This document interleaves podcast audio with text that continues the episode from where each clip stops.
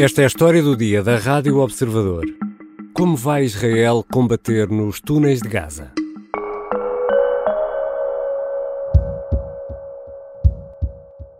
Ladies and gentlemen, the Bible says that there is a time for peace and a time for war.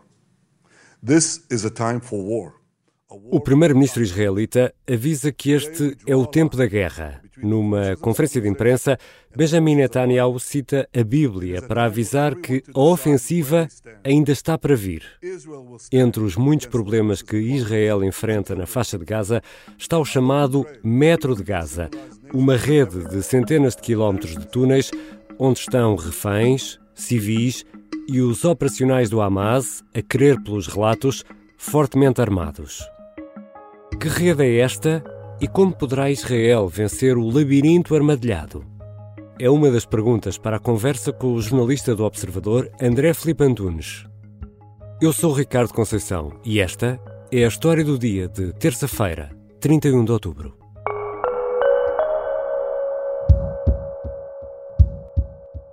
Bem-vindo, André.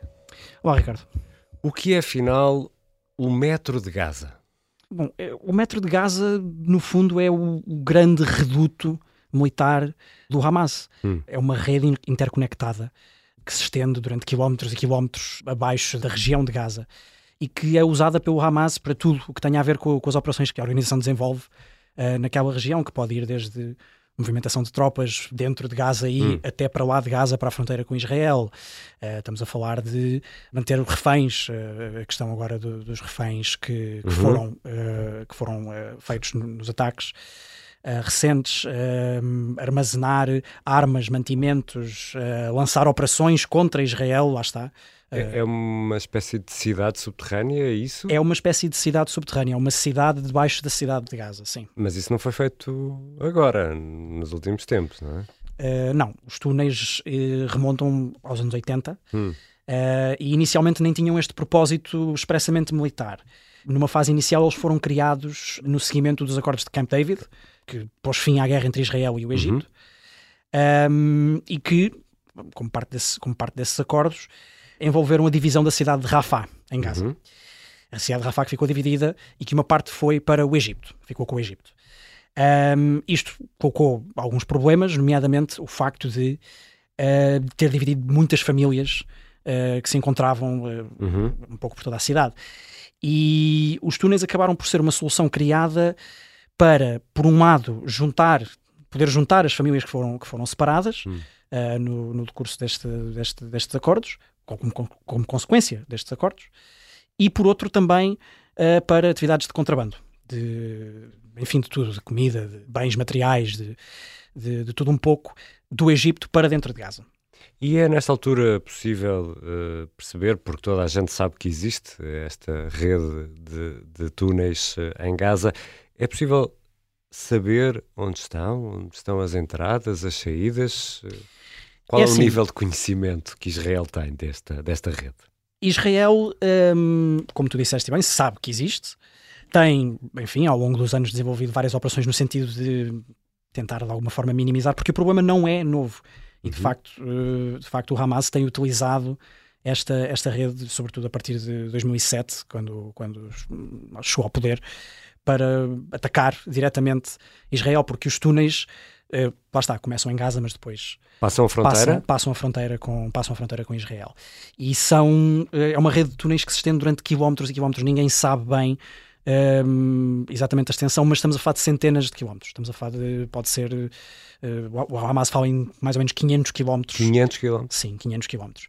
E portanto é, um, é uma rede muito muito complexa. Portanto é impossível saber todas as entradas e saídas, até porque muitas delas estão escondidas, ou presume-se que estejam escondidas, em infraestruturas civis, em hospitais, em escolas, que são usados também para, de alguma forma, encobrir. Ficam por baixo de hospitais e escolas, é isso, por exemplo? É a informação que os serviços de, de informação israelitas e, e internacionais uh, têm e foram, foram juntando ao longo dos anos. Porque, lá está, nós estamos a falar de uma cidade debaixo, de, quando dizemos uma cidade debaixo de, da cidade, uhum não estamos, não é um eufemismo, é, é, é, mesmo uma estrutura muito complexa que envolve não só uma parte militar, mas também uma parte logística muito importante e que, e que tem uh, além do, do, armamento, rockets, uh, munições, uhum. armazena, armazena também uh, mantimentos, comida, tem áreas médicas e, portanto, é mesmo bastante. É uma área, é uma área bastante. Então, tem de ter uma dimensão considerável ou não? A largura dos túneis, como é que. Como é que é os, túneis, os túneis são na verdade, bastante estreitos. Estamos a hum. falar de, de, uma área mais ou menos de 2 metros, 3 metros de, de, altura por um de largura, mais ou menos. Hum. Uh, portanto, não, não é muito largo. Não, não. é muito largo. Uh, depois, segundo, segundo se sabe, dão para áreas um pouco mais, mais amplas, onde lá está, estarão os tais, os tais, tais estarão, galerias. Exato, estarão os tais centros, os tais centros de, de comando uhum. operacionais uh, e tudo isso. E a profundidade desta, desta estrutura é também um, bastante considerável. Estamos a falar de, de 40, 50, 50 metros abaixo do, do, nível do solo. Isso é muito. É bastante. É, só para se ter uma, uma noção, aqui adaptada à nossa realidade, a estação do metro de Baixa Chiado tem cerca de 40 metros de profundidade. Hum. Uh, e quem entra no Chiado e desce para a plataforma do, do metro sim, é mesmo sim, muito sim. fundo. Não vamos falar das escadas rolantes, que estão sempre variadas. Uh, esse é, sim, é um trauma, é um trauma comum a muita gente. Mas realmente é muito, é muito profundo. Sim, é, é, é bastante, é bastante profundo e, e essa profundidade também uh, é uma parte muito, uma parte considerável do problema que Israel enfrenta e que as forças de Israel enfrentam para lidar com, com, com esta, com esta questão dos túneis. E obviamente terá dado muito jeito uh, ao Hamas e em Gaza, uh, porque a faixa de Gaza está sob um bloqueio israelita desde 2007. Só para se imaginar que esses túneis tenham sido usados para uh, contrabandear tudo o que há. Sim, exato. Contrabandeável. Lá está. A infraestrutura de contrabando já, já é anterior uhum. ao, ao, próprio Hamas. Uh, aliás, antes do, da, da, organização ter tomado o poder na, naquela região, era uma parte económica, era um pilar económico muito importante, uh, muito importante naquela, naquela zona e também por isso é que proliferou da maneira, da maneira que, que o fez. E, claro, obviamente que agora também é muito utilizada para uh, a entrada de, de, armas no território e, e, muitas delas estão no próprio, estão na própria estrutura dos túneis. Portanto, uh, não só munições uh, para espingardas, metralhadoras, uhum. mas também estamos a falar de artilharia pesada, de rockets, muitos, que muitos deles são lançados até a partir dos próprios túneis. Um, então, tem zonas para lançamento sim, desses, sim, tem zonas, desses rockets que temos visto cair em, em, em, Israel. Exatamente. Já voltamos à conversa com o jornalista do Observador André Felipe Antunes. Que armas e táticas eh, têm afinal as Forças Armadas israelitas ao seu dispor para tentar entrar e destruir os túneis de Gaza?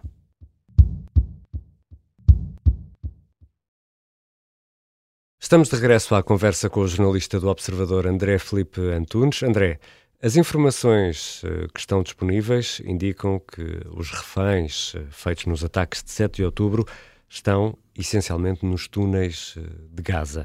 Que informações são essas e de quantas pessoas estamos afinal a falar? Bom, nós estamos a falar de cerca de 200 pessoas, 200 reféns que foram feitos nos ataques de 7 de outubro.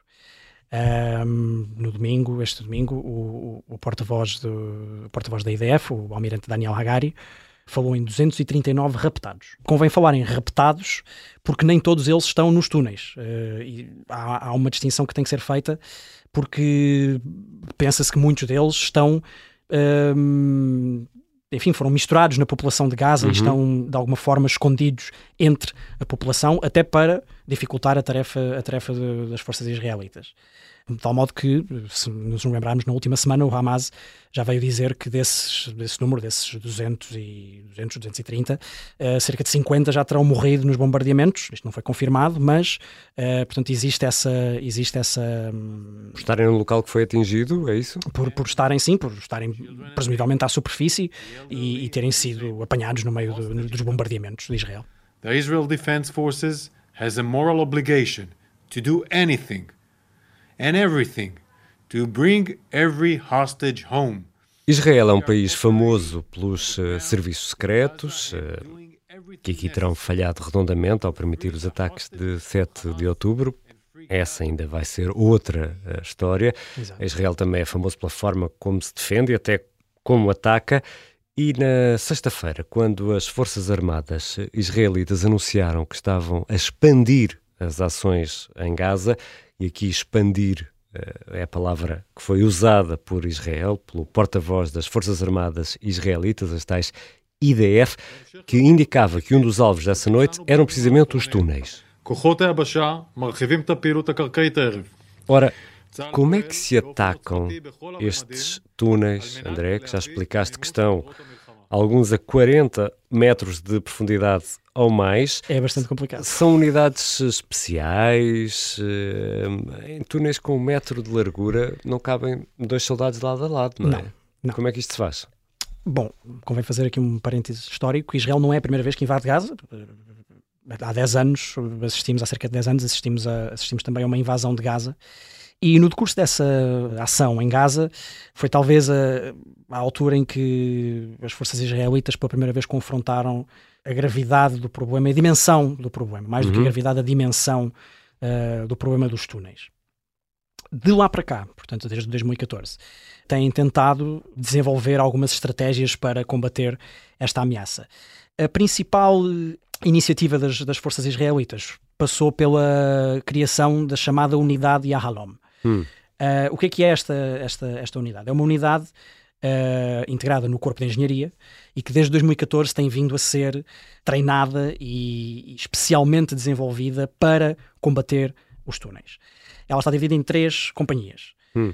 Temos a companhia IAL, que é uma força de reconhecimento e, uhum. de, e de, engenharia, uh, propriamente a companhia Saifan, que é especializada em, em, armamento não convencional, e já lá, já lá vamos. Sim, já, ainda temos que falar de armas, não é? Certo. E a SAMUR, que é o ramo desta, desta unidade que combate dentro dos túneis, desta unidade de forças especiais que combate de facto dentro dos túneis. Portanto, esta unidade Yalom está subdividida em, em três, Exato. cada uma delas com a, com a sua especialidade, e imagino que os treinos sejam intensos nesta altura para tentar entrar nos túneis, não é? Uh, os treinos são, são, são bastante intensos, mas lá está, já, já o vêm sendo desde, desde há muito tempo. Hum. Uh, não, não, foi, não é uma unidade que, que, que tenha sido uh, criada especificamente agora, uhum. porque agora é que se reconheceu esta ameaça. Portanto, já tem experiência. tem experiência, sim, tem experiência no, no, no, combate, no combate a túneis, porque, porque lá está. A ameaça dos túneis não foi agora descoberta. Exato, explicaste que foram criados nos anos 80, portanto. E, os túneis foram criados nos anos 80 e há quase 20 anos que são utilizados para ataques dentro de Israel. E, portanto, não foi agora que se deu conta que, que uma, uhum. uma unidade deste género era necessária. Mas uh, há pouco falaste nisto, André. Uh, desde logo, há aqui uh, um grande problema. Os reféns.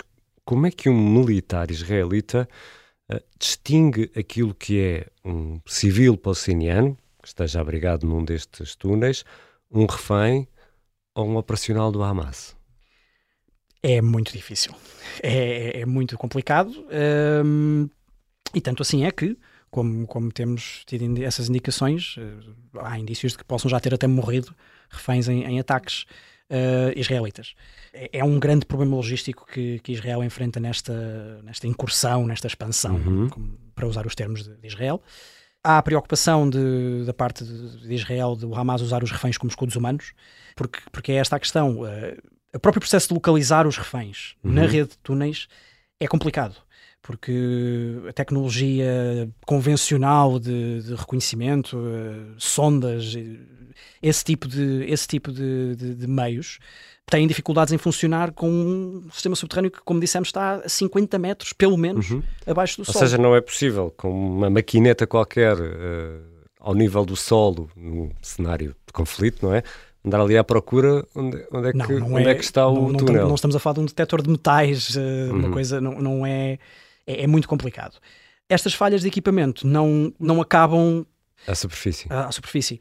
Uh, continuam também dentro da própria rede de túneis. Portanto, desde sistemas de comunicação e de navegação do espaço que uhum. não funcionam tão bem, porque estão impedidos pela, pelo, pelo, pelo... Claro, é, é, é, muito fundo, não é? Exato. Portanto, as comunicações não devem ser fáceis. Exato.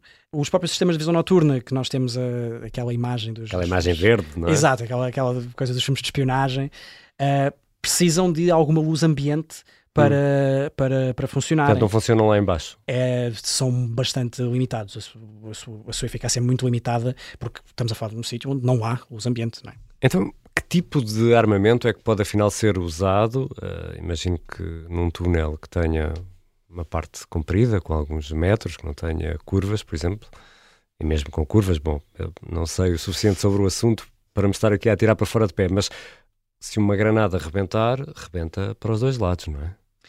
Sim, armamento convencional não, não funciona de forma muito eficaz debaixo dos túneis. Mesmo, deste exemplo das granadas, mas mesmo, por exemplo, o próprio ato de disparar uma arma uh, num meio tão isolado é muito arriscado porque o som propaga-se e pode até afetar os próprios, uhum. os próprios, os próprios soldados e revelar a posição.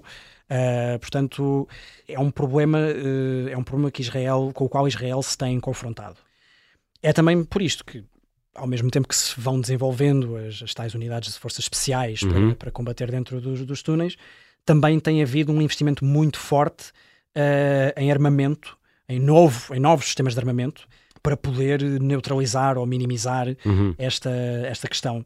Posso dar alguns exemplos. Um dos sistemas mais experimentais que Israel está neste momento a, utilizar são as chamadas sponge bombs, uhum. que são bombas esponja. Sim, bomba aqui é um bocado é um bocado uhum. enganador porque não é um explosivo, okay. mas é uma, uma espécie de arma química que quando é detonada uh, cria uma espuma, uma espuma que se expande muito rapidamente e endurece. E o efeito que isto tem, Israel tem usado isto sobretudo nas entradas para os túneis. Cria uma parede? É cria uma parede, exatamente. Um, cria uma parede que sela a entrada, hum. a entrada de, para a rede de túneis, o que terá o efeito de forçar uh, os combatentes do Hamas a sair para não ficarem lá presos. E há outro tipo de armamento que também seja usado? Sim, lá está. Estamos a falar de armas muito experimentais, não convencionais, uhum. algumas até parecem saídas de um filme do James Bond. Hum. Israel tem recorrido muito à, à robótica e, uhum. a, e, a, armas com, e a armas robôs para, para poder, para poder eh, combater eh, a, rede subterrânea de, de túneis, o metro. Alguns destes, alguns destes sistemas vão desde robôs de, de quatro pernas, robôs de pequena dimensão que se podem infiltrar nestes hum. espaços mais curtos e, e, tentar de alguma forma neutralizar o com câmaras e com câmaras com, com armas auto, com hum. armas automáticas eh, com até com explosivos. Um, e isto vai até a coisas que são verdadeiramente exóticas. Estamos a falar por exemplo de há relatos de que o Pentágono financiou o desenvolvimento de cobras robô e minhocas robô. Minhocas robô. Minhocas robô sim uh, que são coisas microscópicas cujo propósito é, é comer a terra, infiltrarem-se infiltrarem no subsolo e comer a terra para chegar à rede de túneis. As tais cobras robô que têm sensores uh, que podem também elas i, i, entrar pelo subsolo e colocar sensores nos túneis. Portanto, é uma, uma operação muito avançada do ponto de vista tecnológico. E, e isso também explica, eventualmente, a demora na reação e na tal grande ofensiva israelita que ainda não aconteceu, porque obviamente claro. se os reféns estão nos túneis e há todo este cuidado e há essa capacidade de defesa, torna tudo isto muito mais difícil. E, e por tudo isso que estiveste a descrever, André, e a explicar aqui nesta história do dia, uma batalha deste tipo, e não sei se podemos aqui traçar esse paralelo com os túneis criados eh, pelos Vietcong na, na guerra do Vietnã, isto poderá ser uma batalha eh, terrível. Sim, é, é uma operação muito delicada, muito complexa. Uh, falaste na, falaste na, nos Vietcong e, no, e no, no, tipo de túneis que, que foram usados durante a, a guerra uhum. do Vietnã. Importa referir que estamos a falar de uma infraestrutura muito mais avançada, muito mais complexa. Uh, não é um buraco, na, um buraco na terra, é importante que as pessoas percebam isso. Uhum. É uma rede altamente, altamente bem, bem apetrechada, uh, bem fortificada e que, lá está, dificulta muito a tarefa, uh, dificulta muito a tarefa às forças de Israel. Basta pensarmos até naquilo que, disse, que disseste há pouco. Estamos a falar de um sítio onde não podem estar dois militares ao mesmo tempo, uhum. por, uma, por uma questão de, de, de falta de espaço. Uh, num, num local destes, se se desencadeia uma, uma ação de combate, é muito complicado garantir que isso acontece sem pôr em causa a segurança dos, dos reféns que estão lá dentro e que, lá está, muitos deles nem sabemos ainda exatamente onde é que estão. Obrigado, André. Obrigado, eu, Ricardo. André Felipe Antunes é jornalista do Observador e assina um texto, um especial, sobre o chamado Metro de Gaza, onde podem estar cerca de 200 reféns israelitas. Esta foi a história do dia. Os sons que ouvimos neste episódio foram recolhidos das agências internacionais. E se gostou deste episódio da História do Dia, por que não partilhá-lo com um amigo ou um familiar? Para nós, essa partilha é mesmo muito importante porque nada bate o passa-palavra. E já agora, pode classificar este podcast, a história do dia, classificar entre uma a cinco estrelas. A sonoplastia é do Diogo Casinha, a música do genérico do João Ribeiro. Eu sou o Ricardo Conceição. Até quinta. Esta quarta-feira é feriado e não há história do dia.